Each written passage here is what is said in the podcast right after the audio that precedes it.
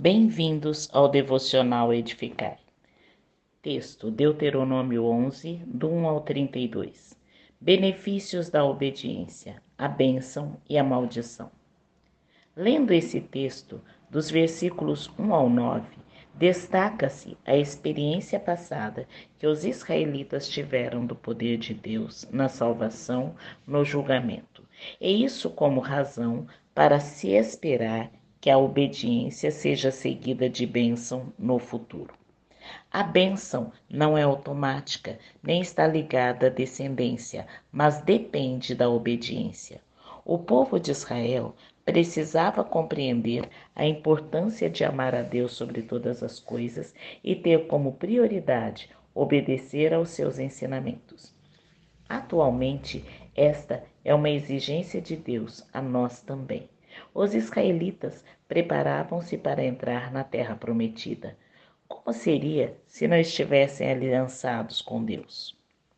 1 Samuel 15, 22 diz: Porém, Samuel disse: Tem porventura o Senhor tanto prazer em holocaustos e sacrifícios, como em que se obedeça a palavra do Senhor? Eis que obedecer é melhor do que sacrificar.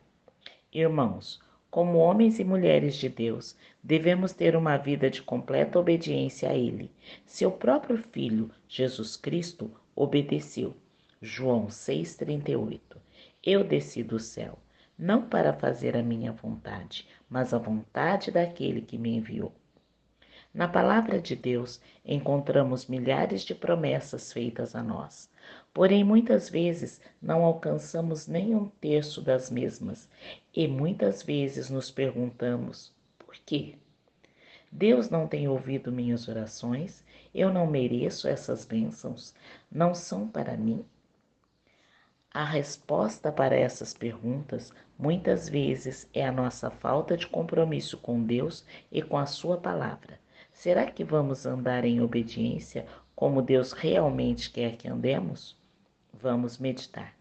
Que Deus nos abençoe. Rosana Firmino e Equecede Hortolândia, São Paulo.